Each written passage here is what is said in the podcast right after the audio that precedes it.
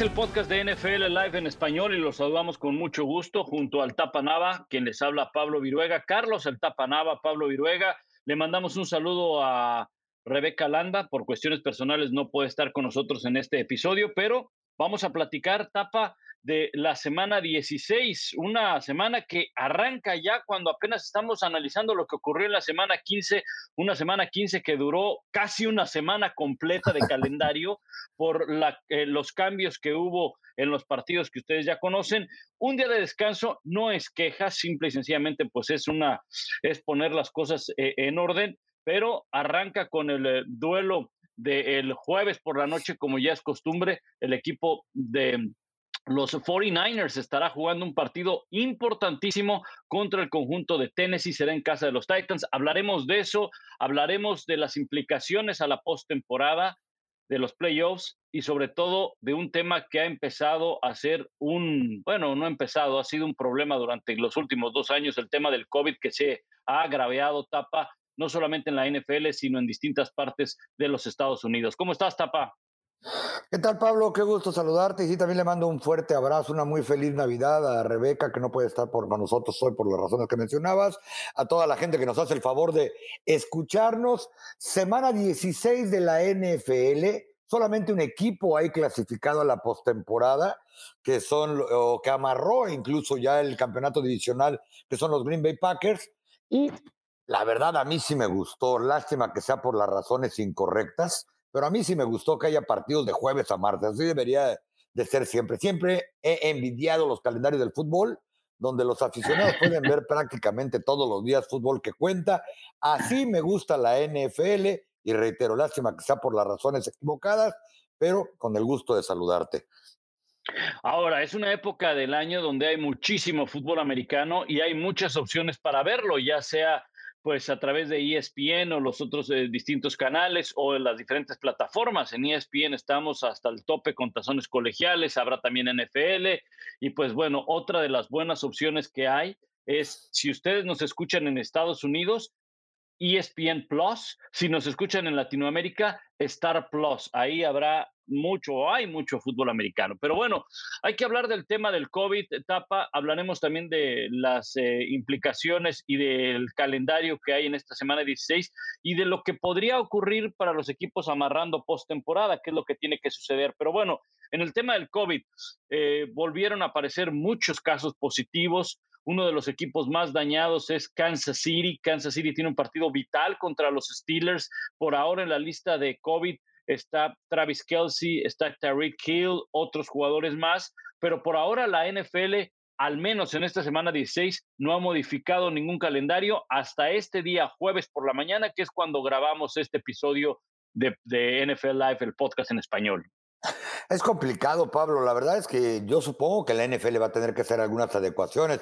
Estamos en el mes más importante del año, en las últimas tres semanas de temporada regular. Muchas cosas se están definiendo. Eh, lo comentábamos la semana anterior, la buena parte del éxito de la NFL es la competitividad, la manera en que los equipos puedan llegar a diciembre. Hay cosas que ya salen y situaciones que ya salen de cualquier planeación o previsión como es el caso del COVID, tristemente, la nueva variante que está estando fuerte entre los equipos de la NFL, por un lado. Por otro lado, eh, no se vale dar ventajas, ¿no? Una cosa es cuando un equipo llega con lesiones, como sucede siempre, y que también es parte de la planeación, hasta dónde va a llegar la profundidad, pero que incluso la banca también se está contagiando.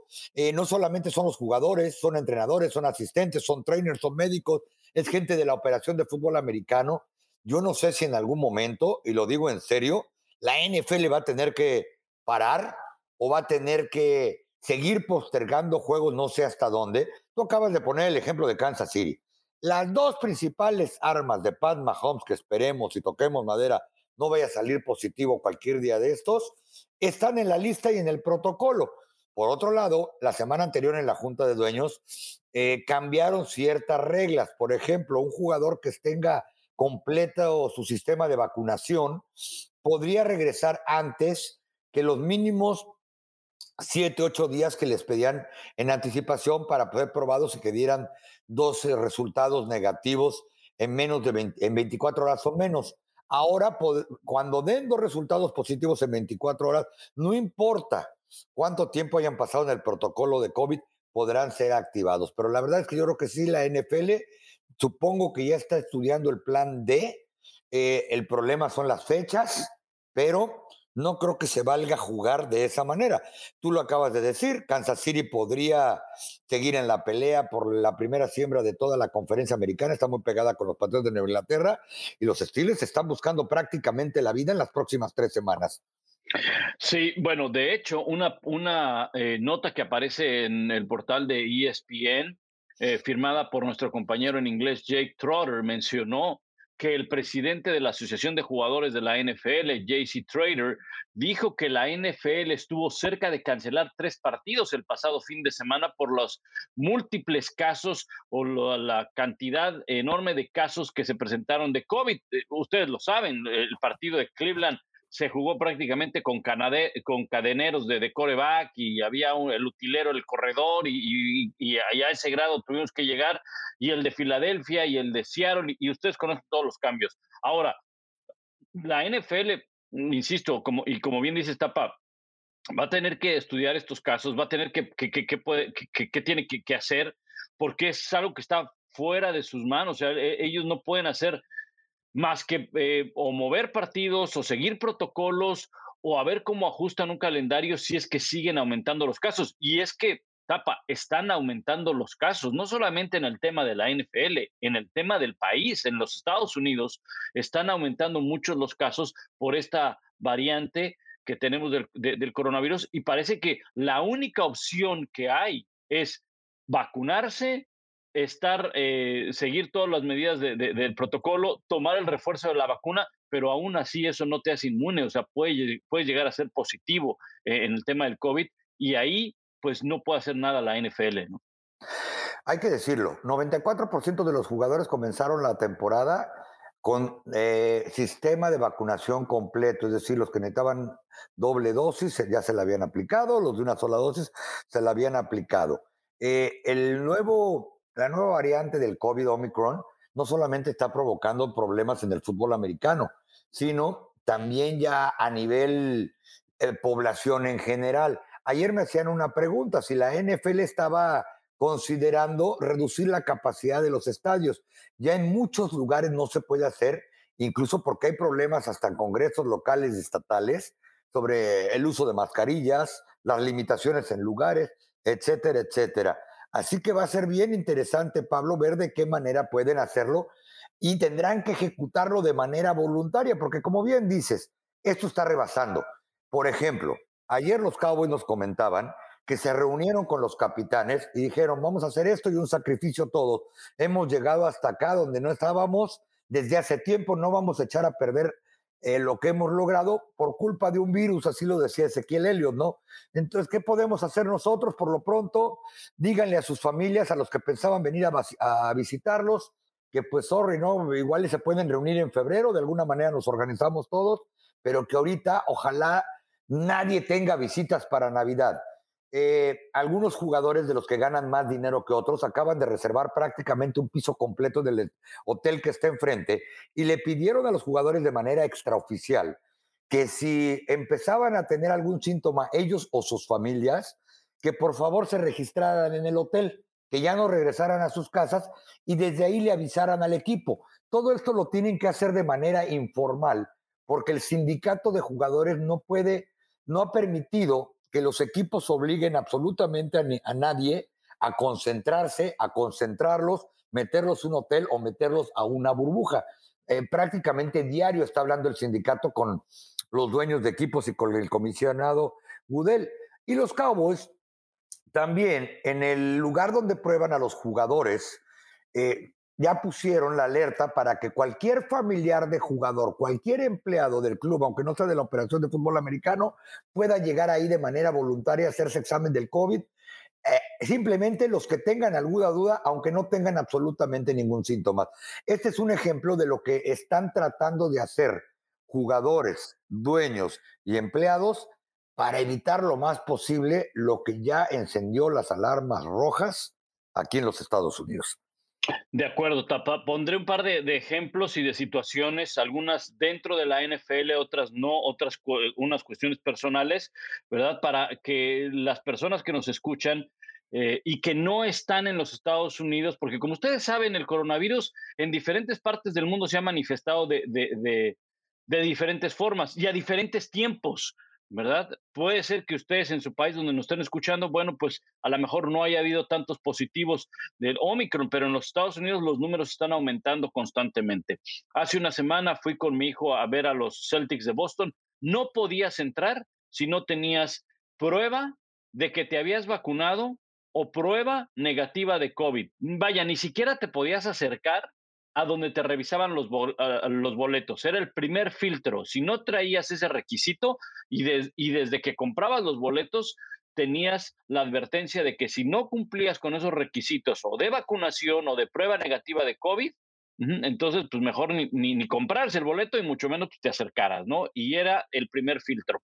Ahora, otra, otra situación, en el fútbol americano colegial, las semifinales, ya el comité puso unas, eh, no condiciones, pero tratar de, poner unas situaciones en caso de que se lleguen a presentar un número alto de positivos en los equipos involucrados en las semifinales, tomando en cuenta nada más los partidos más importantes, eh, que son las semifinales y la final. En caso de que un equipo no pueda jugar por la cantidad de positivos de, de COVID que tenga en su roster, el otro equipo gana por forfeit, por default. En caso de que los dos equipos involucrados en una semifinal no puedan jugar esa semifinal, entonces la otra, la otra semifinal pasa a ser la final del fútbol americano colegial. Ante esta situación, Tapa, como tú decías, no por requisito de la NCAA, sino por voluntad de las universidades, así como lo explicabas tú con los Dallas Cowboys y probablemente muchos otros equipos en la NFL y en, el propio fútbol americano colegial lo estén haciendo, están tomando sus propias medidas de crear sus propias burbujas o de crear medidas extras para tratar de no contagiarse y no dar eh, más positivos. Y en otros estados, eh, o en otros estadios, perdón, como por ejemplo en los Bills de Buffalo, pues ya están pidiendo también prueba de vacunación para incluso niños de 5 a 11 años, ¿no? Entonces, es lo que se puede hacer y tomar todas estas medidas ante una situación que empieza a ser alarmante. Mira, el último caso ahorita lo acabo, ah, lo acabo de, se acaba de publicar en, en Twitter, por la cuenta de Proof, eh, Football Talk. Eh, Trevor Simeon, quarterback de los Santos de Nueva Orleans, acaba de dar positivo también de COVID. Vamos a ponerlo de esta manera. El lunes hubieron 47 casos positivos de COVID comparados con los 37 del lunes anterior. Cuando estamos llegando a jueves, que arranca la semana 16 de temporada, y en el momento en que grabamos este podcast, ya van más de 200 jugadores en la NFL, más eh, 25 entrenadores asistentes, nada más en la conferencia nacional. Ejemplo otra vez, eh, porque es lo que me toca vivir de cerca, lo de los Cabos ya tienen a dos entrenadores otra vez en, la, en, la, en, la, en el protocolo de COVID. Ahora, ahorita que hablabas de forfeits, hay que decir también por qué eh, algunos equipos o por qué tuvieron que meter partidos eh, en días diferentes. Únicamente un equipo va a perder por default si la explosión o los contagios comenzaron a partir de jugadores sin vacuna. Hasta ahorita no han podido comprobar absolutamente ninguno. Eh, los partidos, de acuerdo a la NFL, que se movieron la semana anterior, ninguno fue por motivos de competitividad simplemente por seguridad de todos los que estuvieran involucrados de manera directa o indirecta, incluyendo aficionados, incluyendo rivales o incluyendo el propio equipo. Y tercero, eh, todos los estadios de la NFL, lo mínimo que hacen cuando vas a entrar es pedirte que con una especie de regla de honor, y eso lo hacen desde la temporada pasada cuando la capacidad era limitada, asegures que no tienes ningún síntoma, que no has estado fuera de, del país y sobre todo que te sientes eh, bien, estás vacunado y no tienes COVID. Tienes que firmar ahí una sopena de, pues no perjurio, pero sí con cuestiones de honor. De acuerdo, exactamente. Eh, bien que lo explicas, es el tema del de, fútbol americano colegial. Por cierto, también Texas eh, la universidad, declinó, no, no, va a ir a su respectivo tazón por eh, el tema del COVID. Y eh, mira, también reporta en este momento Jeremy Fowler, nuestro compañero de Sports Center en inglés, por ahora, jueves por la mañana, alrededor de las 10 de la mañana hora del este, que es el momento en el que grabamos este podcast, ¿verdad? Por ahora, la NFL no tiene planeado cambiar el partido ni de los Chiefs ni de los Chargers, también porque hay eh, positivos los Chargers estarán jugando en Houston contra los Texans, pero involucra también eh, tema de postemporada para el equipo de los Chargers. Entonces, por ahora no hay ningún cambio, pues estaremos eh, al pendiente y por supuesto en nuestras eh, redes le estaremos informando, así como también en Sports Center y demás, ya lo sabe si hay alguna modificación en el tema de los partidos de la NFL. Hablando de partidos, hablaremos de la semana 16 tapa, pero antes hay que hablar del Pro Bowl, porque también tiene que ver un poquito con el tema del COVID. Se dio a conocer la lista de los eh, jugadores que fueron seleccionados al Pro Bowl. Como ustedes saben, el Pro Bowl se va a llevar a cabo una semana antes, como ya ha sido eh, desde hace un buen tiempo en la NFL en esa semana de descanso entre las finales de conferencia y el Super Bowl se va a llevar a cabo el Pro Bowl en Las Vegas, eh, una ciudad de Las Vegas que pues tenía el draft y desafortunadamente por el COVID no se pudo llevar a cabo el draft.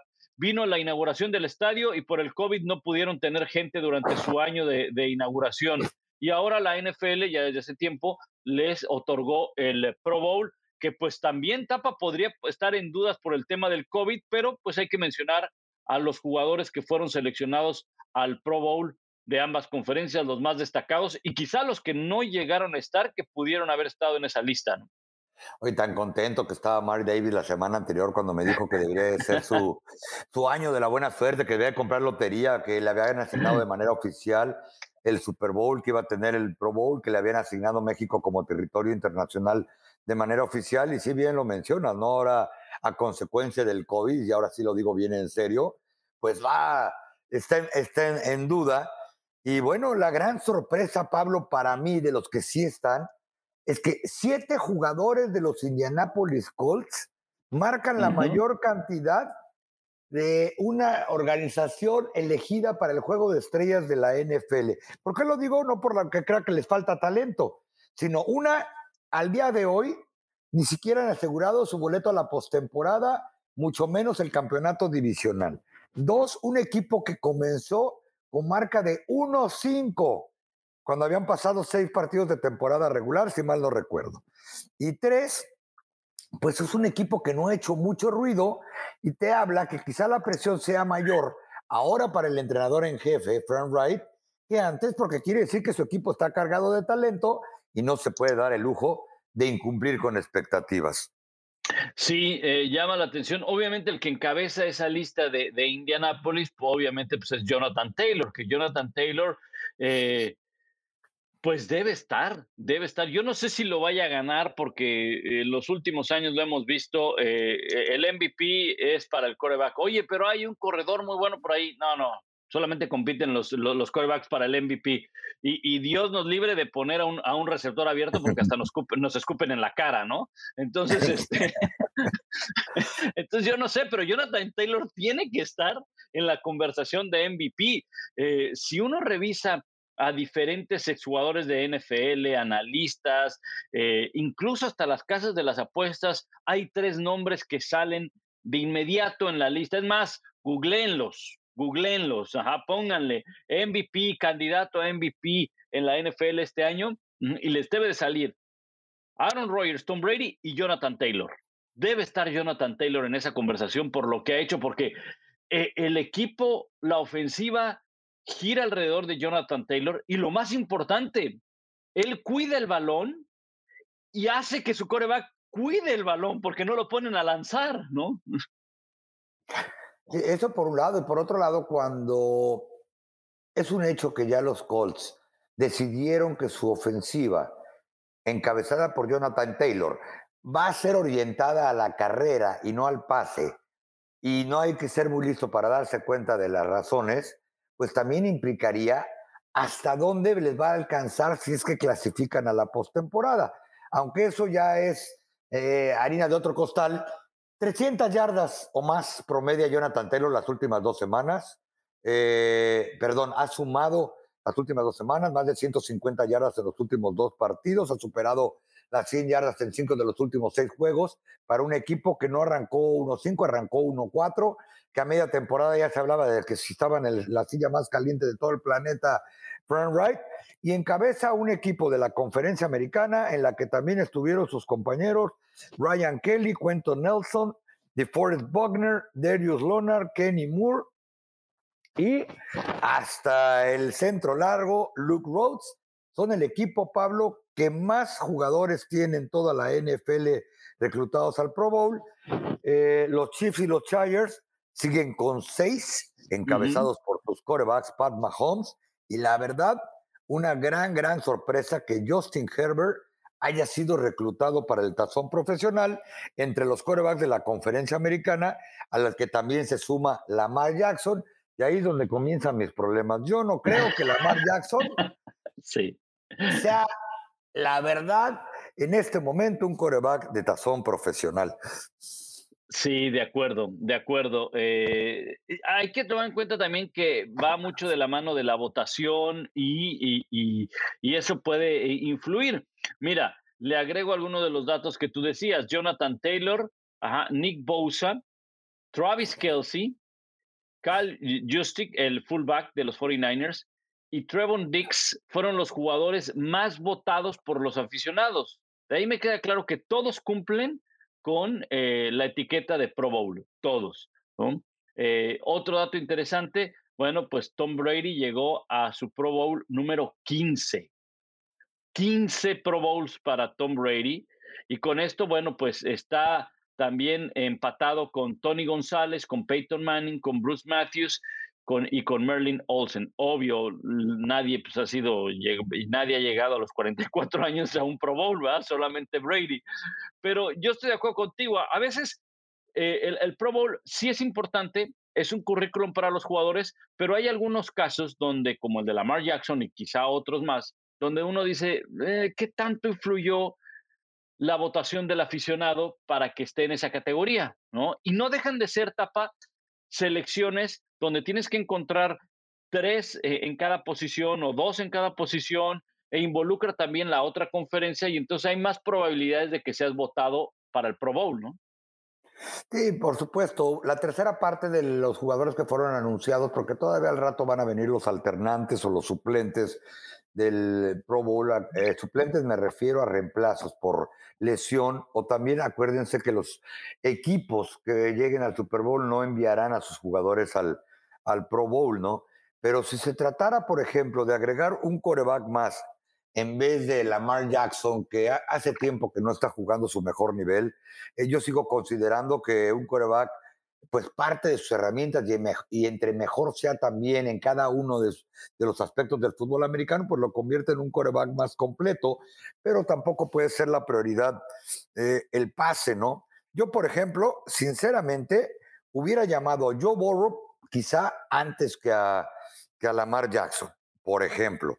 Eh, en un descuido, llamo a Mac Jones antes que a Lamar Jackson. Y a Mac Jones, por lo que representa como coreback y lo que ha logrado hacer, no tiene la gran cantidad de yardas, pero no comete errores. También yo creo que eso debería de ser, de ser premiado, ¿no? Pero sí, eh, Lamar Jackson es el tercer coreback ¿Tú a quién pondrías, Pablo, de coreback que no hubiera sido llamado si tuvieras que reemplazar a alguno y a quién reemplazarías?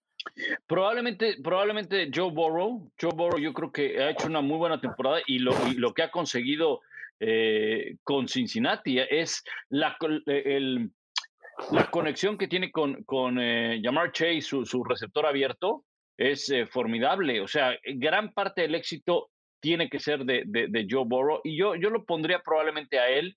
Eh, hay otros que, que, yo insisto, Lamar Jackson no, incluso no sé si Patrick Mahomes, yo lo pondría como Pro Bowl, o sea, va como suplente Patrick Mahomes, Justin Herbert es el titular, pero yo no sé si Patrick Mahomes con la cantidad de intercepciones que tuvo en su momento, ¿no?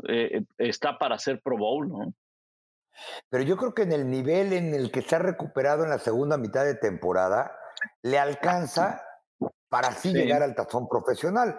Porque incluso en este momento, los Chiefs no estarían con la prácticamente corona de la división oeste de la americana, de no ser por la gran diferencia en el juego de Pat Mahomes y que dejó de tirar intercepciones y soltar malones. Con Pat Mahomes la verdad es que no, no hay absolutamente ningún problema, creo yo. Y en la conferencia nacional, por los Dallas Cowboys y los San Francisco 49ers, yo creo que han sido la gran sorpresa que fueran los equipos con la mayor cantidad de jugadores, cinco en cada equipo. Sí, oye, viendo la conferencia americana, pues es que tampoco no hay mucho, ¿eh?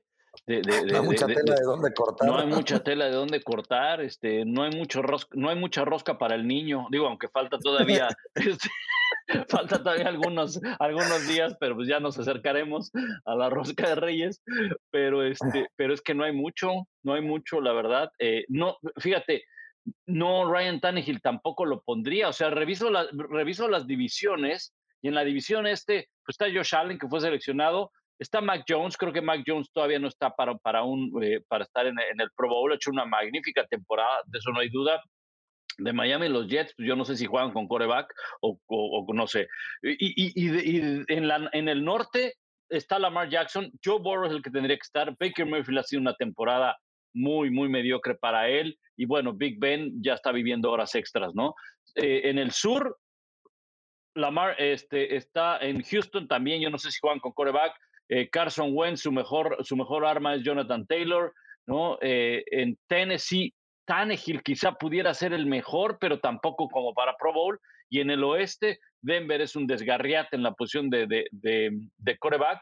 Y pues no, no te queda más que o Patrick Mahomes, Justin Herbert y hasta el propio Lamar Jackson, ¿no? No hay mucho, fíjate.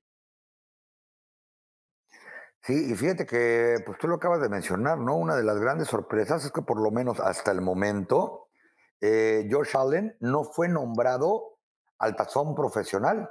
Eh, fue llamado primer alternante, es decir, si algún jugador de los tres que fueron designados en este momento eh, no puede ir por la razón que sea, Josh Allen es el primer jugador que entra al quite, pero nadie lo hubiera pensado cuando comenzó la temporada, cuando le dieron el contrato que, ahora tiene, pero yo sí creo que debería de estar incluso por arriba de Lamar Jackson. De acuerdo, los tres que seleccionaron fueron a Justin Herbert, Patrick Mahomes y Lamar Jackson. Bueno, pues ahí está el tema del Pro Bowl. Eh, ya hablabas tú de lo del COVID y el Pro Bowl.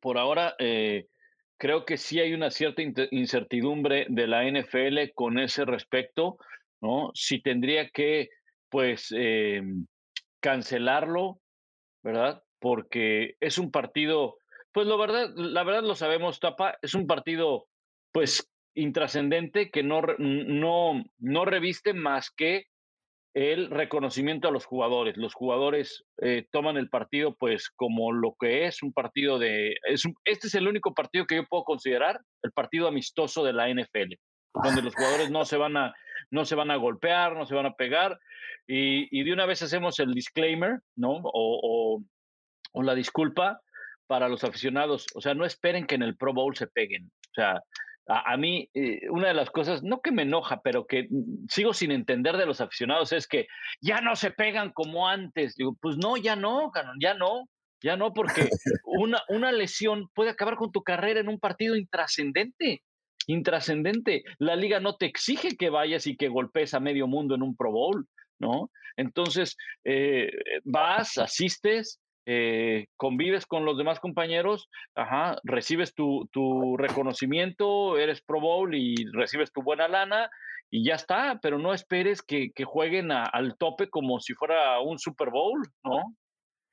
El Pro debe ser tomado básicamente como lo que sucedió ayer, el reconocimiento al esfuerzo, al talento, a la preparación de los jugadores es decir, es como llamar el equipo ideal.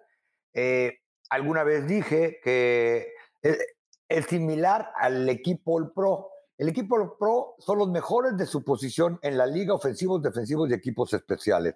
Jamás han jugado un partido. En la NCAA es como ser nombrado All American. Los All American no juegan contra nadie, pero es un reconocimiento al esfuerzo que se va a traducir muy probablemente en ambos casos, me refiero a jugadores Pro Bowl, a jugadores All Pro e incluso lo que ponía como ejemplo a los jugadores All American, se va a traducir en dinero al final del día, ¿no? Mucho tiene que ver con bonos que firman desde los contratos, mucho va a tener que ver con la agencia libre a partir de que no tengan contrato algunos de los que fueron llamados y mucho va a tener que ver con simplemente la satisfacción personal de muchos. Ejemplo, si alguien me hubiera dicho que los Dallas Cowboys iban a tener a dos jugadores defensivos y el más veterano de ellos iba a estar en su segunda temporada, reclutados titulares para el tazón profesional, me hubiera muerto de la risa, por ahí incluso de septiembre, ¿no? Trevon Dix fue reclutado en la segunda ronda de hace un año y Micah Parsons fue reclutado en la primera ronda de este año. Y así puede suceder con cualquier equipo. Así es como uno tiene que ver, los uniforman en el Pro Bowl, independientemente de las razones comerciales, para que prácticamente la gente los vea, los reconozca y ellos mismos eh, se sientan que su esfuerzo valió la pena a lo largo de toda la temporada. Esa es la única razón por la que están equipados el día del Pro Bowl. Exactamente. Y qué lástima que eh, ya con esto cerramos el tema del Pro Bowl, eh, iremos a, la semana 16 y todo el tema de, la, de postemporada. Qué lástima que eh, pues esto del COVID ha llegado a afectar porque en los últimos años, Tapa, pues el Pro Bowl que celebraba en Orlando daba la oportunidad a los aficionados, como en cada año en el Pro Bowl, a estar muy cerca de los jugadores. Ah, y los, los jugadores, pues también accedían a eso, ¿no? Acercarse a los fanáticos, eh, como es en los campos de entrenamiento, ¿no? A firmar autógrafos, a esto, lo otro. Bueno, pues el año pasado no hubo Pro Bowl. Este año, en caso de que llegue a haber, insisto, eh, no es que la NFL esté pensando en, cancelarlo, pero pues como van las cosas con el COVID, pudiera ser una opción. Pero este año definitivamente no va a haber ningún solo, ni un solo contacto con, con los eh, aficionados por el tema del COVID. De hecho, para el Super Bowl ya se conoce que no, no habrá Opening Night, será virtual y los equipos llegarán alrededor del miércoles o jueves, ¿no? Por el tema también de, del COVID. Pero digo, qué lástima que está ocurriendo todo esto, porque también es otra oportunidad eh, durante la semana del Pro Bowl, pues para que tenga ese contacto el aficionado con el jugador y el, y el jugador también lo tenga más relajado esa, esa semana, ¿no? Pero bueno. Oye, Tapa, hablemos de la semana 16 los partidos que hay que seguir y sobre todo los escenarios de los equipos que tienen posibilidades para meterse a la postemporada. De una vez les decimos, vamos a hablar de los equipos que tienen, eh, o sea, que, que ganando o con una combinación se meten a los playoffs. Por favor, no nos manden preguntas de ¿qué necesita Pittsburgh? No, pues Pittsburgh necesita ganar sus tres partidos, que pierdan otros, que se lesione no sé quién, que el cadenero se le rompa en la cadena, que cierren el estadio, o sea, una serie de combinaciones que la verdad son, son, son complicadas, pero se mantienen algunos equipos con vida, ¿no? Pero, por ejemplo, mira, Kansas City. Kansas City puede ser campeón de la división de la, del oeste de la americana con una victoria o que los Chargers pierdan, o que empaten o que los Chargers pierdan, ¿no? O pueden amarrar postemporada Kansas City ganando. Otras combinaciones se pueden llegar a dar, ¿verdad? Para que ellos entren a postemporada. Pero con una victoria, ellos están en postemporada. Y si se combina con derrota a los Chargers, son campeones de la división, ¿no? Y así iremos revisando algunos de los escenarios, Tapa, que hay de los equipos, eh, tanto de la americana, de la nacional. Pero bueno, semana 16, Tapa, no sé si quieras eh, algún partido en particular hablar y de las combinaciones que puede haber en este partido. Sí, hay buenos juegos para ver, sobre todo ya con las implicaciones directas de la postemporada. Por ejemplo, eh, el sábado, un partido que hay que ver sin duda es el de los Colts, precisamente con sus siete Pro Bowlers, frente a los Arizona Cardinals, porque los Cardinals han dominado prácticamente la NFL desde comenzó y como dijo alguien, no escogieron el peor momento del año para sufrir un slump o baja de juego. Los Cardinals prácticamente están obligados a ganar para seguir aspirando, ya no digamos a la mejor marca de la conferencia nacional, la cual ya se les puso bastante complicado, sino para el título divisional y en un descuido que no se les vaya a hacer bolas el engrudo con la clasificación a postemporada. Y por otro lado, una victoria prácticamente los pone en playoff. Los Cardinals aseguran postemporada si le ganan a los Colts o San Francisco pierde y pierde Minnesota, Filadelfia o Nueva Orleans. Eh, si los Cardinals no ganan, aseguran postemporada con derrotas de Minnesota y Filadelfia. O sea, la situación es complicada para ellos si no le, van, le ganan a un equipo, perdón Pablo, que prácticamente también está obligado a ganar para seguir en la lucha directa, quizá por este, la postemporada, ya no digamos un título divisional. Haremos el ejercicio este de la máquina de, de la postemporada con los partidos más importantes, como lo decías ahora. Indianápolis juega en Arizona, es el partido que, tú comentas del sábado. Es un partido bien importante. Juegan en Arizona. Arizona ha tenido problemas para de contener a sus rivales. Indianápolis viene de correr muy bien a New England. Tiene una muy buena defensiva. Creo que eh, Arizona está en serios aprietos, Tapa. Ya hablabas tú, una victoria los mete a la postemporada. El tema es los Rams. Los Rams pueden hacerse de la división si Arizona pierde, y hay posibilidades de que Arizona pierde. ¿Puede eh, influir el tema de la localía? Probablemente. Ambos equipos juegan en domo, o sea que eh, yo creo que Indianápolis tiene posibilidades de ganar este partido. Es más, yo me atrevo a pensar que Indianápolis lo va a ganar. No sé cuál sea tu favorito para este partido. Sí, también creo que Indianápolis lo va a ganar. Están, ellos están al revés de los Cardinals. Están escogiendo el mejor momento del año para estar lo más competitivos que pueden estarlo. Definitivamente, ahí ya marcamos a Indianápolis y al final les diré cómo queda la postemporada con los picks que vamos a dar y también iremos dando eh, eh, los requisitos para poder avanzar. Bueno, el del jueves por la noche es un buen partido, Tapa. San Francisco en Tennessee, no nos eh, clavamos mucho en, el duelo porque, pues, si ustedes están escuchando el podcast, probablemente ya acabó o, ya pasó ese partido. Lo único que les decimos es que Tennessee, si gana e Indianápolis pierde, Tennessee es campeón de la división. Ahora, Tennessee amarra un lugar en la postemporada con combinaciones un poquito complicadas, pero se las voy a dar. ¿Ok? Tennessee tiene que ganar y que Miami pierda y que Buffalo pierda y que Denver pierda y que Cleveland pierda, pierda y que Pittsburgh pierda. O sea, toda esa combinación para que Tennessee se meta a la postemporada. Creo que la más eh, sencilla y que incluso puede, puede darse es que Tennessee gane y que Indianapolis pierda por lo tanto sería campeón de la división Tennessee. San Francisco en Tennessee, ¿con quién te quedas, Tapa? San Francisco frente a unos Titans que han perdido tres de los últimos cuatro, mientras que el lado opuesto otra vez son los 49ers que están bien enrachados. Me quedo con San Francisco también, corriendo el balón, buena defensa. Jamie G está jugando bien. No sé si están jugando al nivel de cuando llegaron al Super Bowl, pero están jugando mejor de lo que habían venido jugando, al menos al inicio de la temporada. Es un equipo que sano, un equipo bien, bien contendiente. El sábado también hay un partido eh, muy atractivo.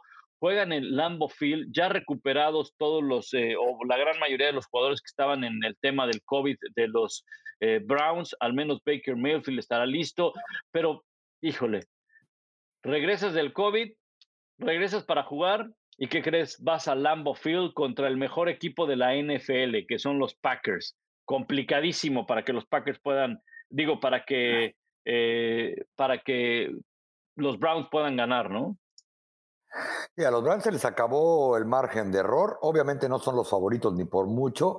Y Green Bay, además, e independientemente de que ya está clasificado a la postemporada, están compitiendo muy, pero muy de cerca por la primera marca de la conferencia nacional rumbo a los playoffs, es decir, están obligados a seguir apretando el, acelerador, porque ahí te va.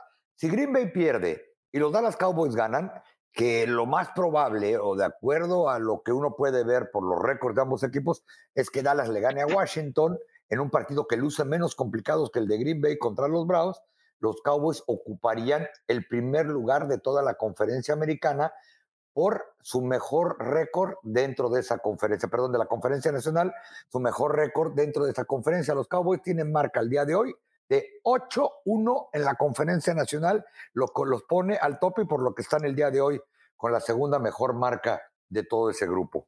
De acuerdo. Eh, entonces, bueno, los dos vamos con Green Bay para ganar ese partido. Correcto. Correcto, ahí está, Green Bay. Y estoy de acuerdo contigo. Green Bay, aunque ya sea campeón de la división, aunque tenga amarrada la postemporada, recuerden, solo descansa uno. Y eso hace más interesante el que incluso no pongas a descansar a los titulares este, eh, antes de que termine la temporada regular. Vas a querer descansarlos cuando ganes ese descanso en la primera semana de la, de la postemporada. Eh, no nos detenemos mucho. Eh, el equipo de Detroit juega en Atlanta. Por cierto, Jared Goff está en la lista del COVID, a ver si logra recuperar, si puede jugar este partido. Eh, ¿Con quién te quedas, Tapa? Voy Falcons. Sí, yo creo que yo había puesto Atlanta, pero me, me, me, cago en los Falcons. La verdad, pues disculpen, pero es intrascendente el juego. Tampa Bay, Tampa Bay que viene de perder, de no anotar puntos, juega en Carolina y sobre todo las noticias en Tampa Bay no fueron nada buenas. Chris Godwin está fuera por el resto de la temporada. Leonard Fournette está fuera al menos por la temporada regular. Se espera que regrese para la postemporada. Firmaron a Le'Veon Bell. Eh, Mike Evans va día a día con su lesión en la pierna. Entonces, eh, el calendario es muy sencillo para Tampa Bay y el tema es que con los lesionados puede eh, perder una posición eh, o puede, eh, eh, puede quedarse atrás en la lucha por el primer lugar de la conferencia nacional. Tapa, en este momento son, en este momento podrían quedar hasta el cuarto puesto, ¿no? Pero para su buena fortuna van contra Carolina, que otra vez a estas alturas de la campaña ni siquiera sabe a quién deberían de poner de coreback. Newton está acabado. él parece que será el titular cuando enfrenten a los Tampa Bay Buccaneers. En mi opinión es que deberían de poner a Sam Darnold, que para eso lo canjearon y es un muchacho más joven y para ver si en realidad trae o no trae, porque seguramente el próximo año van a ir en el draft por un coreback, pero eh, dentro de los males, el menor, voy a decirlo de esa manera, Tampa Bay debe ganar este partido. Tampa Bay, me quedo. Este es un muy buen partido el que viene ahora. ¿eh? Los Ravens estarán visitando al equipo de Cincinnati.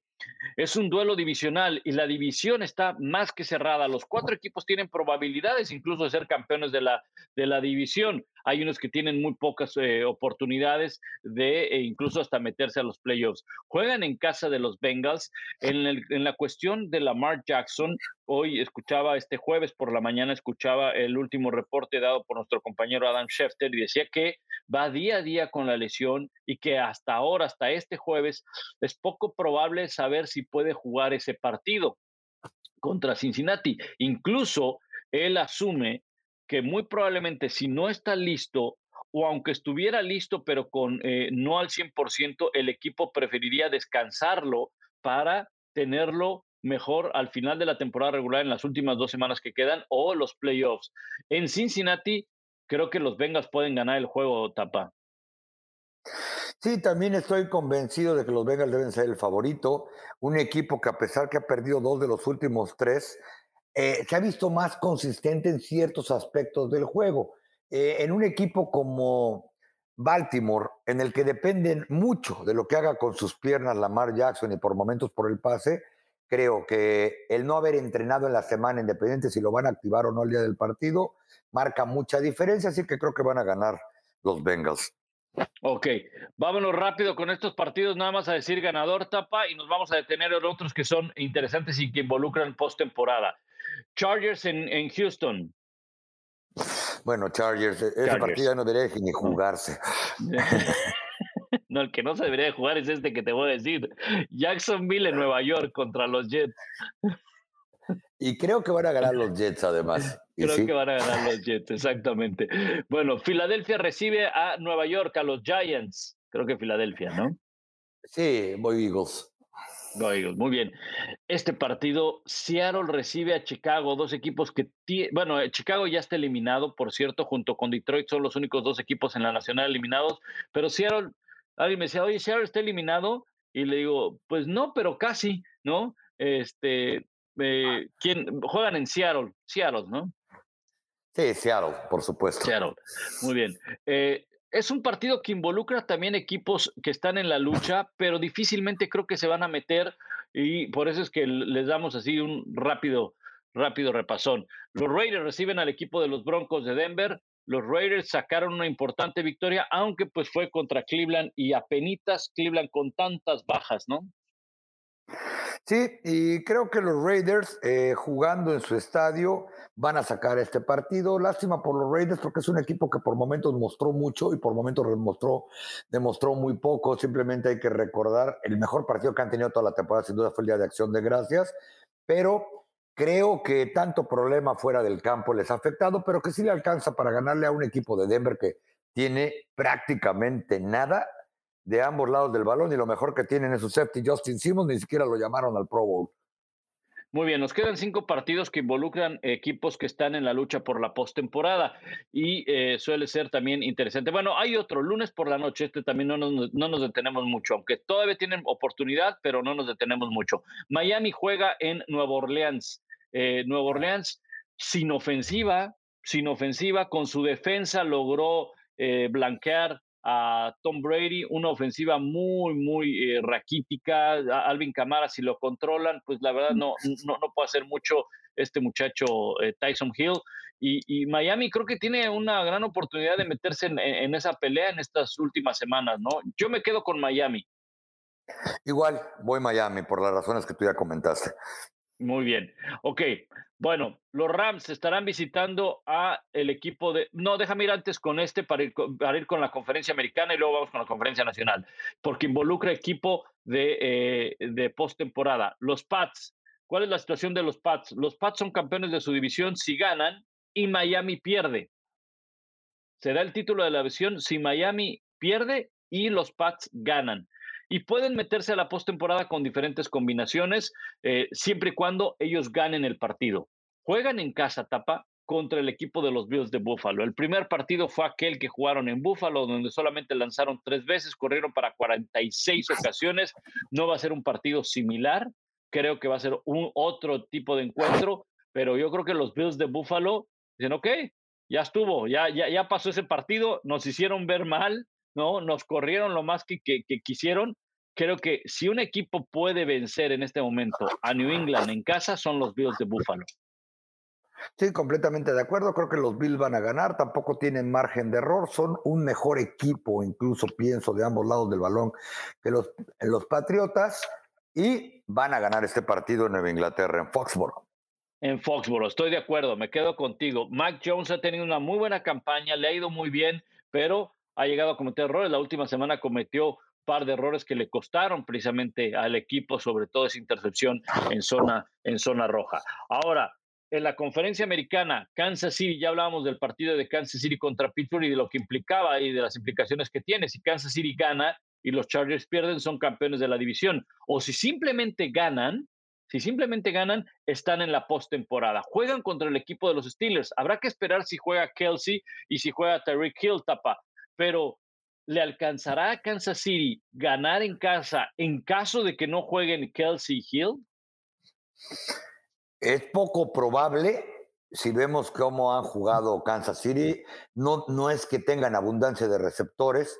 Travis Kelsey prácticamente se ha echado el equipo a hombro los últimos dos partidos, pero eh, eh, son de esos partidos eh, o encuentros que en este momento son muy difíciles de pronosticar. Yo me iría por Kansas City porque están en el Arrowhead, pero al no saber con quién cuentas y quién no cuentas, pues ese pronóstico reservado. Hace una semana yo ya daba por fallecidos y acaecidos a los Pittsburgh Steelers, pero nos siguen demostrando que nunca puedes dejar de contar con ellos. Voy Kansas, reitero, únicamente porque están en casa. Voy Kansas, eh, la defensa de Kansas está jugando bastante bien y creo que puede eh, ganar el partido, aunque no llegue a jugar Kelsey Hill, pero habrá que esperar esas noticias. Bueno, tapa el duelo entre Dallas y Washington. Dallas se mete a la postemporada y es campeón de la división si gana el partido o que Filadelfia pierda, ¿no? Eh, y de hecho es, eh, se mete a la postemporada con una derrota de Nueva Orleans o de San Francisco, pero si ellos ganan son campeones de la división. Juegan en casa contra Washington. Te preguntaría esto, Tapa, ¿cuál es la situación de cómo, se, cómo está em, Dak Prescott. La ofensiva no ha caminado bien últimamente. Dak Prescott está consciente y lo ha retirado que no está jugando buen fútbol, ya no digamos su mejor fútbol de toda la temporada, cuando más lo necesitarían. Eh, él dice que está trabajando, que está perfectamente de salud. Y creo que este es otro partido, así como sucedió contra los gigantes, que mal que viene esa ofensiva llegó a zona de gol y anotaron puntos en cuatro de sus primeras cinco posiciones. El problema es que fueron goles de campo que contra Washington pueden aprovechar para tratar de entrar en ritmo ya rumbo a los playoffs y ganar este partido, por supuesto. Una de las ventajas que tiene Dallas ahora es que su defensa sí está jugando en el mejor nivel de toda la temporada. si la ofensa puede caminar un poco, creo que van a llegar bien perfilados hacia fines de diciembre y sobre todo lo más importante, el fútbol americano de enero. Otra gran ventaja es que creo que ellos atravesaron el peor momento del COVID y eh, bueno, uno no sabe qué pueda suceder en estas semanas antes de que viniera este, e, e, esta nueva explosión de contagios. En este momento, el único jugador que tienen en la lista por COVID, prácticamente no ha jugado todo el año, Tristan Hill, ni siquiera es titular. Eh, así que también por ese lado pueden estar tranquilos. Creo que va a ganar Dallas, se va a coronar en la división en su propio estadio y van a seguir invictos en la división este de la conferencia nacional y más importante, van a seguir con la mejor marca de toda la conferencia si es que llegan a necesitarlo en criterios de desempate. Como ustedes saben, Washington no jugó con su coreback Taylor Heineke el, partido anterior contra Filadelfia. Tuvieron que eh, involucrar a Jared Gilbert, sí, el mismo que estuvo con el equipo de Dallas, precisamente. Bueno, ya salió de los protocolos Heineke y va a jugar, va a iniciar, está listo para iniciar. Me quedo con el equipo de Dallas, Tapa, por lo que decías, una gran defensa y la ofensiva. Creo que esta es una buena oportunidad para que regrese a lo que había mostrado, sobre todo en gran parte del inicio de la temporada. Me quedo con el equipo de Dallas. Bueno, llegamos al final del podcast, no antes decirles que eh, semana 16 ya dimos los picks, ustedes lo escucharon. ¿Y cómo quedaría la postemporada? ¿Los equipos cómo avanzarían después de la semana 16? Bueno, pues resulta que con los resultados que hemos dado, Green Bay seguiría siendo el número uno en la conferencia nacional, Tampa Bay brincaría al 2 porque empataría con Dallas en récord y el criterio de desempate le favorece a Tampa Bay. Dallas sería 3, los Rams quedarían cuarto, tomarían el liderato de la división. En el número cinco quedaría el equipo de Arizona. Arizona quedaría en el, en el número cinco. Número seis, el conjunto de San Francisco, ¿verdad? Y eh, eh, número siete estaría Filadelfia. Y eh, oye, de los Rams y, los Vikings, ¿quién dijimos que ganaba? Los Rams, ¿verdad?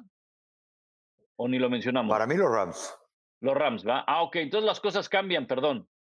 Dallas 2, los Rams 3 y Tampa Bay 4, ¿ok? Green Bay número 1. Arizona 5, San Francisco 6 y Filadelfia 7. Y en la americana, Kansas City 1, los Bengals serían el número 2, Tennessee 3, Buffalo 4, Indianapolis 5, Nueva Inglaterra 6 y los Chargers en el séptimo, según los picks que dimos. Así es como podrían quedar después de la semana 16. Lo que es un hecho es que, pues, la NFL se vuelve todavía más interesante. 27 equipos están en la lucha por la postemporada. Nunca antes se había dado esto y por eso es que es una liga sumamente emocionante. Tapa, nos despedimos. Fuerte abrazo, Pablo, a la gente que disfrute tanto fútbol americano. Por fin llegó esa época del año y feliz Navidad de nuevo para todos.